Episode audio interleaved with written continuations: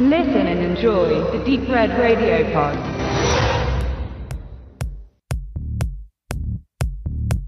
Aus gegebenen Anlass gewisser Poker-Skandale und Ereignisse in den USA haben wir uns mit einem Film beschäftigt, der 1998 erschien, in Deutschland aber erst sehr spät seine Premiere hatte und zwar als DVD 2006 und es ist ein Film, in dem tatsächlich zwei relativ neue, ja, populär werdende Jungschauspieler mitspielen. Und es geht um Poker. Und wir reden über Rounders vom Regisseur John Dahl und ich kenne mich mit Poker nicht ganz so gut aus. Ich habe es schon mal gespielt, allerdings äh, im sehr soften Umfeld, ohne große Einsätze. Texas Hold'em auch, darum geht es hier ebenfalls.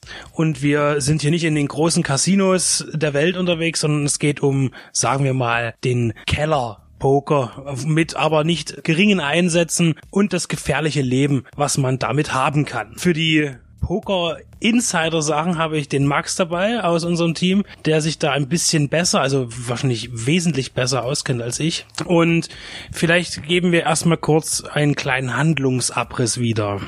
Genau, also es ist erstens mal spannend, dass du sagst, weil das war mir gar nicht so bewusst, dass der Film bei uns erst 2006 rauskam, also acht Jahre nach seiner Entstehung. Aber es passt halt wie die Faust aufs Auge, weil das war gerade so äh, die Zeit, als der Pokerboom auch nach Deutschland schwappte und spannenderweise auch mich privat in gewisser Weise erfasste, aber dazu ähm, später mehr. Also wir befinden uns in New York und dort spielt Matt Damon in seiner, naja, sagen wir ungefähr zehnten Rolle ganz kurz nach seinem ersten großen Aha-Erlebnis, nämlich dem Oscar-Gewinn für das Drehbuch von Goodwill Hunting und dann hatte er im gleichen Jahr noch ähm, der Soldat James Ryan natürlich den ersten großen Auftritt und dann kam schon Rounders. Und Davor übrigens auch noch im gleichen Jahr wie Goodwill Hunting war der Regenmacher von Coppola, wo er auch schon eine Hauptrolle hatte, aber er, das kam alles Jahr auf Jahr ganz schnell. Und dann war er mehr oder weniger schon fast etabliert in Hollywood und hat eine ziemlich beeindruckende Karriere, vor allen Dingen auch durch, durch die Bourne-Filme und noch viele mehr hingelegt, die ja auch immer noch ganz gut am Laufen ist. Er spielt einen angehenden Anwalt, einen Studenten der Rechtswissenschaften in New York und macht da so seine Sache relativ gut. Sein Studium, also er ist Mike McDermott, finanziert er allerdings, wie es zum Teil vielleicht gar nicht so unüblich war zu der Zeit, durch Poker, weil er war jetzt niemand, dem das Geld äh, im Gegensatz zu vielen seiner Mitkommilitonen in den Schoß gefallen war, inklusive seiner Freundin, gespielt von Gretchen Moll. Und er muss dafür hart arbeiten, entweder so mit äh, regulärer Erwerbsarbeit oder halt, was ihm natürlich mehr Spaß macht, am Pokertisch und das, wie du schon sagtest, in den Kellern der New Yorker Unterwelt. Das ist natürlich alles so natürlich wenig legal, aber natürlich auch verlockend, vor allen Dingen, wenn man halt mit seiner Leidenschaft Geld verdienen kann. Das läuft auch alles ganz gut, bis er einmal das macht, was ein gewissenhafter Pokerspieler nicht machen sollte, nämlich äh, mit sehr viel Ambitionen in einen Abend geht und alles riskiert, gegen jemanden, gegen den man das gerade auch nicht tun sollte, weil es nicht der dümmste ist. Teddy KGB heißt der Kollege, gespielt von John Malkovich mit wunderbar russischen Akzent hier, der natürlich einer dieser Spielschuppenbetreiber ist, äh, wie es so kommen muss, und das ist auch quasi so die Einstiegsszene vom Film, verliert Matt Damon alles, weil das natürlich keinem guten Bankroll-Management entspricht, alles auf ein Spiel zu setzen, um es mal so zu sagen. Und damit legt er eigentlich seine Pokerkarriere so ad acta und sagt, ich bin raus und konzentriere mich auf, auf mein Studium, fahre Pakete aus, äh, schiebe dumme Nachtschichten, ganz normal, ich bin raus, habe jetzt auf einmal, ich weiß gar nicht, wie viel Geld er verblasen hat, es waren 30.000, 30 dreimal High Society, wie es in Fachkreisen so heißt, weg in ein paar Stunden. Und das hält er so lange durch, auch zum Freude seiner Freundin, die da sowieso nicht so viel von hält, bis ein Ereignis vor der Tür steht, nämlich er seinen alten guten Kumpel noch von Schulzeiten aus dem Knast abholen darf. Der hat so seine Strafe von, ich glaube, waren es drei Jahren abgesessen Worm genannt, Spitzname für die Rolle von Edward Norton. Und damit müsste man sagen, geht das Unheil eigentlich wieder seinen Lauf, weil der hat nichts Besseres zu tun, als für das, wofür er eigentlich in den Knast gegangen ist, direkt wieder weiter zu machen. Man muss aber sagen, dass er natürlich Matt Damons Charakter so ein bisschen in der Bringschuld ist an seinen Kumpel, weil er hat auch für ihn mitgesessen. Also die beiden haben da ein paar, paar Sachen geschoben und auch sich Geld zu verdienen und er hat aber immer dicht gehalten, der gute Wurm, und hat seinen Kumpel nicht mit reingerissen. Und jetzt hat er da natürlich als einziger so auf diesem Planeten so ein bisschen eine Verpflichtung ihm gegenüber, was aber natürlich so ein bisschen der Anfang vom naja, nicht Ende ist, aber von der. Wurm reitet Mike ganz schön in die Scheiße. Und das ziemlich schnell innerhalb von wenigen Stunden, kann man sagen. Und damit steht dann auch bald Mike in der Schuld von einigen fiesen Gesellen und muss da auch irgendwie raus und muss in wenigen Tagen sehr, sehr viele Grants reinholen. Es geht um mehrere tausend Dollar und das ist aber eben nicht so einfach. Aber er ist eben auch ein smarter Typ und auch wenn er viele Sachen blauäugig angeht, hat er doch einen Plan irgendwie oder hat immer einen neuen Plan und versucht immer irgendwie rauszukommen. Also er ist auf jeden Fall keiner, der irgendwie dumm ist oder sowas, sondern auch in seiner Situation, in der er auch durch eine gewisse Dummheit hineingeraten ist. Er wirkt trotzdem immer sehr erwachsen irgendwie und sich bewusst, was er eigentlich tut. Also eigentlich ist ja, die beiden sind ja auch wie Feuer und Wasser, während der Wurm ja ein Falschspieler vor dem Herrn ist und versucht sehr schnell mit allen möglichen Tricks, die nicht erlaubt sind, mal davon abgesehen, dass ja Poker unter gewissen Bedingungen ja auch rein rechtlich gesehen nicht erlaubt ist, bescheißt der Wurm und ähm, mit Damon, also der Mike, versucht es halt immer auf die ehrliche Art und Weise im Poker, nämlich durch seine Skills. Und da wird er schon als sehr guter Pokerspieler charakterisiert, was einem natürlich auch nie trotzdem vor Bad Beats oder einfach mal vor Pech bewahrt, weil jetzt kann man wiederum streiten, wie viel Anteil an diesem Spiel das Glück hat und wie viel wirklich das Können und messen kann man das ja sowieso nicht anhand einer Pokerrunde. Also du kannst als totaler Anfänger mal einen Abend lang ziemlich gut sein und alles abräumen und du kannst als totaler Profi mal einen Monat lang eine Pechsträhne haben. Das, kann man eigentlich immer nur auf wirklich den ganz langen Zeitraum ansetzen. Und da ist es halt so ein bisschen in dem Film, um jetzt mal vom konkreten Inhalt wegzukommen, weil wir wollen jetzt auch nicht, nicht alles verraten, obwohl es jetzt ja kein Film ist, wo man große Überraschungen erwarten sollte, man, weil wenn man sich vorstellen kann, dass er am Anfang ein sehr wichtiges Spiel verliert, äh, wird man sich ungefähr denken können, aufgrund filmischer Dramaturgie, wie das Ende ausgeht, ohne dass wir jetzt hier zu hart spoilern, aber der Film zeigt eigentlich relativ gut, dass der Mike immer so ein, ein Teufelchen auf der einen Seite und ein Engelchen auf der anderen hat, nämlich wenn der Wurm den Teufel charakterisiert und immer sagt, äh, was alles möglich wäre, wenn man sehr, sehr viel Risiko eingeht, was auch oft unangebracht ist, gibt es halt noch einen anderen Spieler, den Kinich, von, gespielt von John Torturo, der halt so ein Grinder ist, einer, der in der Szene nicht so als Gambler bekannt ist, der halt immer alles so volles Risiko setzt, sondern der hat ein Bankroll-Management und der spielt bedächtig und, und, und der gewinnt aber langsam und aber über die Zeit. Und der erklärt halt auch Mike im Film irgendwann mal, warum er das so tun muss, weil er äh, nicht jung ist, nicht nur ein Studium zu finanzieren hat, sondern weil er seine Kinder durchbringen muss und eine, eine Frau hat und das halt sein Job ist. Und, und so sollte das halt auch jeder, der vernünftig, in Anführungszeichen, Poker als Lebensunterhalt spielt, sehen, nämlich dass du zwar mit, mit Geld spielst, aber das ist irgendwie dein, dein Kapital und damit solltest du vorsichtig sein. Und naja, das ist immer so der, die, die, das Widerstreiten der Engelchen und Teufelchen für Mike. Und vielleicht Kannst du ein bisschen was sagen dazu, dass ja auch in dem Film, wenn man ihn zum Beispiel jetzt in der Originalfassung sieht, da wird natürlich viel mit Slang gearbeitet und mit viel mit, mit Fachbegriffen ja. im Poker. Da haben wir ja schon gemerkt, oder dir ist es natürlich gleich aufgefallen, weil wir haben immer mal so ein bisschen geswitcht zwischen der deutschen ja. und der Originaltonspur. Also wir haben auf Englisch geguckt, aber immer wieder mal geschaut im Deutschen und dass da die, die Übersetzung, die Synchronisation teilweise sehr grob fahrlässig ist.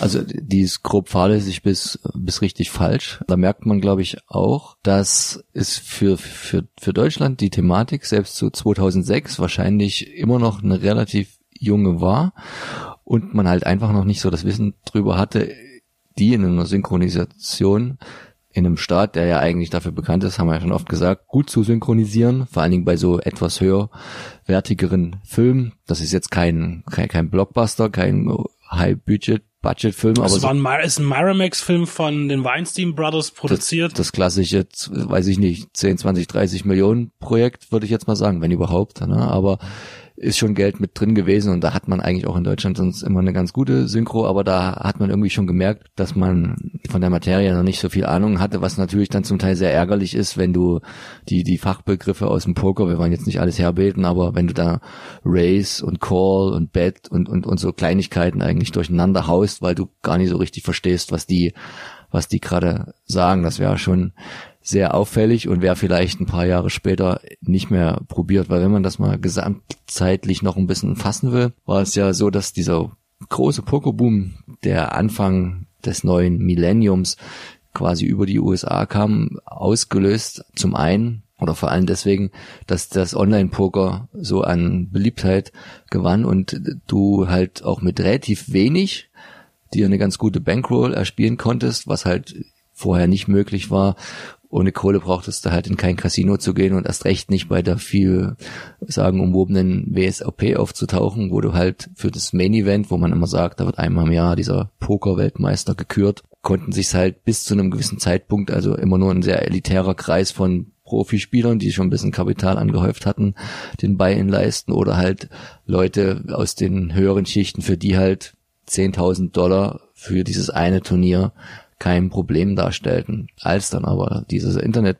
Poker Run losging, hat man halt zum Beispiel auch im Internet Turniere veranstaltet, wo es dann halt zum Teil als erster Preis oder so kein, kein Geld gab, sondern halt zum Beispiel so ein Ticket für so ein Pokerturnier wiederum im echten Leben, auch für diese WSOP und damit wurde dann irgendwann dieser Spielerpool Anfang der 2000er immer mehr und mehr aufgeblasen und es kam halt ganz an, eine ganz andere Poker-Generation an die Tüche, die halt durch das Online-Poker irgendwie ganz anders sozialisiert worden ist und den richtig großen Schub hat dann ein, vor allen Dingen ein Mann veranlasst indirekt mit dem schönen Namen Chris Moneymaker also treffender könnte es nicht sein. Der hat nämlich 2003 diese World Series of Poker gewonnen. Und jetzt ähm, muss ich überlegen, ich glaube, es waren damals 2,5 Millionen, die im Pot waren bei ungefähr na, ich weiß jetzt gar nicht wie viel tausenden Spielern, aber es waren schon eine Menge und, und er war halt der erste, der sich tatsächlich für 40 Dollar bei einem Online-Turnier eingekauft hatte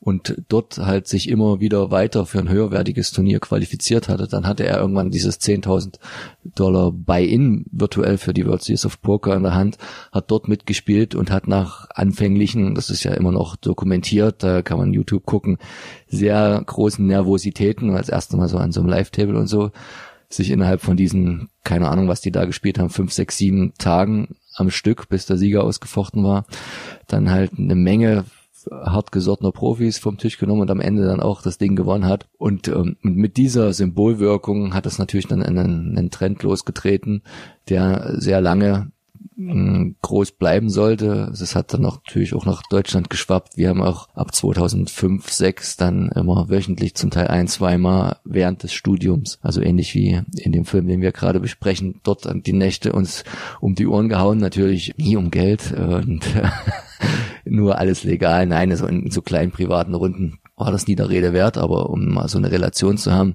es gibt in Dresden so einen Studentenclub, GAG 18, machen wir jetzt mal Werbung für. Das war da zu damaligen Zeiten vor 2008 noch eine richtig verrauchte Kiste.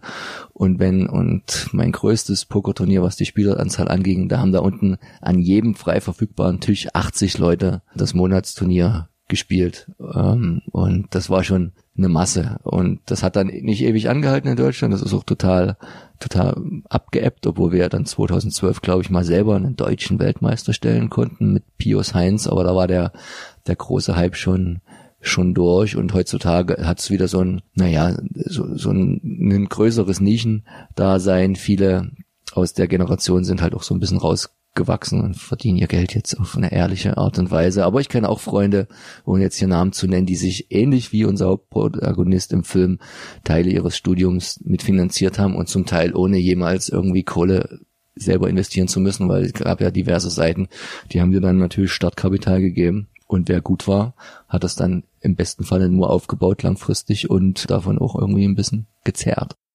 Poker ist auf jeden Fall keine sichere Bank. Es ist eben Glücksspiel und auch ja Berechnung und das Einschätzen von Menschen. Das wird auch immer wieder zum Thema gemacht. Wie wie reagiert ein Mensch gegenüber? Was könnte man als als Zeichen sehen oder wie würde er gleich handeln? Was hat er für ein Blatt? Das wird auch ziemlich in einer Anfangsszene sehr beispielhaft dargestellt, wo mit dem in eine, eine Runde von älteren Herren, von Juristen und Richtern erstmal die um, um 20 Dollar spielen, erstmal erklärt hier, wer welches Blatt hat und er wüsste das, weil er eben genau alle Leute analysiert hat innerhalb von wenigen Sekunden und damit natürlich Eindruck schindet. Aber bei den ganz harten Typen hilft das eben auch nicht immer. Wir hatten jetzt schon mit Damon gesagt, der eben schon dort äh, seine Karriere begann und du hattest auch schon Edward Norton genannt. Der war zu dem Zeitpunkt nämlich noch vielleicht weniger bekannt als mit Damon, denn er hat ein paar weniger Filme gemacht und tatsächlich ist es erst sein zweiter Film, wo er doch eine größere Rolle hatte. Zwielicht der erste, oder? Zwielicht war der erste, da spielt mhm. er neben, also seine erste sein erster großer Film mit Richard Gere an der Seite, wo aber er auch, er ist zwar irgendwie ein Hauptdarsteller kommt aber relativ selten im Film vor. Das ist so diese, diese Hannibal Lecter Geschichte. Ich bin 20 Minuten im Film, aber hab die Hauptrolle. Und er stand eben auch ganz am Anfang. Des Weiteren sind äh, Famke Jansen zu sehen und in einer ganz kleinen Rolle der äh, Martin Landau. John Malkovich hast du jetzt, ach, den, den hattest ja du ja auch schon genannt, genannt, und auch äh, John Turturro, die warten schon genannt. Also der Cast ist tatsächlich sehr jung und dann auch sehr erfahren, 50-50 und man kann jetzt sagen, äh, schauspielerisch ist es absolut einwandfrei, gar keine Frage.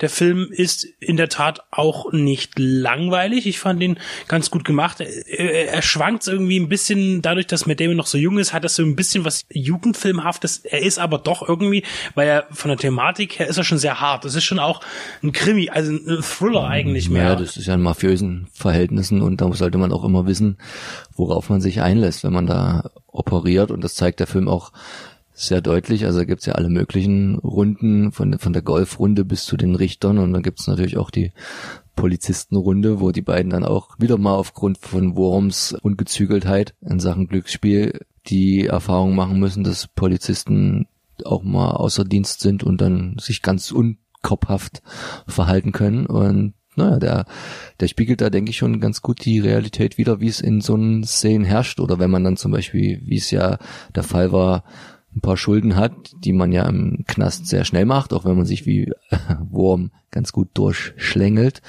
irgendeiner kauft einen dann immer auf und spätestens dann hat man dann wegen dem doch horrenden Zinssatz auf der Straße, der nicht so den der, der Banken entspricht, immer ein ganz schönes Problem. Da kriegt man auch mal schnell einen Freundschaftsdeal mit 20 Prozent oder 30 oder mehr. Das freundschaftlich dann eben äh, sehr sarkastisch. Ja, also äh, im Allgemeinen ist es ein sehr, finde jetzt auch beim, beim Sehen, der Film ist von 98 doch ein sehr frischer Film. Ich finde, was jetzt man nebenbei noch sagen kann, ist, äh, ich finde ihn immer sehr gut ausgeleuchtet. Der Film hat immer sehr, sehr, jetzt mal zum Technischen, was jetzt bei dem Film eigentlich nicht relevant ist, aber das fand ich schon teilweise beeindruckend. Da gab es auch eine Szene in so einer Art Sporthalle, wo Matt Damon und Edward Norton einen Dialog haben und die Farben waren dann schon ein ganz schönes, war so eine, fast wie Sonnenuntergang. Also der, der Film ist auch technisch absolut sehenswert, also er ist einfach Standard, ein guter Standard. Hat auch eine 7,3, obwohl wir da jetzt nicht ganz so viel Wert drauf legen auf so ein IMDb-Ranking, aber, aber es sagt ja trotzdem, eine sehr hohe, äh, sagt ja was sehr, aus. Sehr ja. hohe Beteiligung von 100, über 131.000 Usern. Das heißt, ähm, durchaus äh, kann man diese 7,3 für wahrnehmen. Es ist auch einer, ich denke, es gibt ja nur so ein paar Filme, die in irgendeiner Form Poker anreißen, wie ja auch der von uns ebenfalls besprochene Mollys geben, wesentlich aktueller auch von der Thematik, also hört auch in den Pod da mal rein ist es aber, denke ich mal, der, der unter so Poker-Fans, wie, wo ich mich jetzt auch immer noch dazu zählen würde, als so der, der Kultfilm und dargestellt wird. Und was man halt auch wirklich sagen muss, der zeigt auch so ein bisschen den realistischen Spielansatz. Ne? Man kann sich ja auch jetzt Poker als das vorstellen, wie es jetzt bei James Bond Casino Royale ist. Und wer sich da vielleicht erinnert, was dort Bond mit Le Chiffre und noch so ein paar anderen dann in der finalen Hand spielen, wenn dann halt der eine straight, der nächste Flush, dann kommt Full House und dann kommt äh, Straight Flush und, und, und Quads und alle diese Monsterhände, die du, wo du froh bist, wenn du die einmal weiß ich nicht, äh, im Monat, im Jahr kriegst, je nachdem wie oft du spielst, dort an einem Tisch aufeinandertreffen. Also die Chance ist selbst bei einem Pokerspiel für einen Spieler, der oft spielt, sehr gering. Damit macht's den Film, was ja in einem Bond-Verhältnis ist sehr unrealistisch. Also für, für Bond ist das ganz okay, aber das wäre halt unangebracht gewesen für einen Film wie Rounders. Deswegen ist auch alles, was hier so pokermäßig passiert, die Bad Beats, das Ding, was am Anfang kassiert, das, was so zwischenzeitlich ist, das ist halt alles so im Bereich des Möglichen, des Nachvollziehbaren und damit macht es den Film halt gut authentisch und man kann sagen, im Gegensatz zu anderen, da, da gehe ich mit. So kann ich es mir vorstellen. So ist es am Tisch, wenn du halt auch schon mal ein bisschen gespielt hast. Großes Plus halt auf jeden Fall. Dann ist es also so, dass Rounders das für die Pokergemeinde ist, was Fast and Furious dann für die Autotuner wurde. das mal ganz ja, wenn man Realismus bei, bei dem äh, von dir genannten Franchise weglässt, aber so es ist die Bibel, wenn wenn du damit den Vergleich ziehen willst, auf jeden Fall. Oder halt was was für Basketballfans. Oh, jetzt lehne ich mich wahrscheinlich weit aus dem Fenster oder weiße Jungs bring's nicht oder He Got Game oder so ist. Ne? Es gibt also ein paar Standardfilme wie wie Standardwerke für, für so ein Genre und da ist das, glaube ich, ganz oben mit dabei. Ich glaube, der Film ist auch gar nicht jetzt so großspurig zu finden. Ich weiß, ein Blu-ray-Release gibt es, glaube ich, nicht. Das heißt, wer das Glück hat, da nochmal die DVD zu finden in einem An- und Verkauf oder vielleicht auch auf einem gut sortierten Berliner Flohmarkt, der kann dort ruhig mal zugreifen und den Film sich anschauen. Vor allen Dingen und ganz besonders, wenn er sich für das Pokerspiel interessiert. Und für Matt Damon, als er noch richtig jung und knackig war. Mit einer fragwürdigen, aber damals wohl sehr modischen Frisur. Das waren die 90er.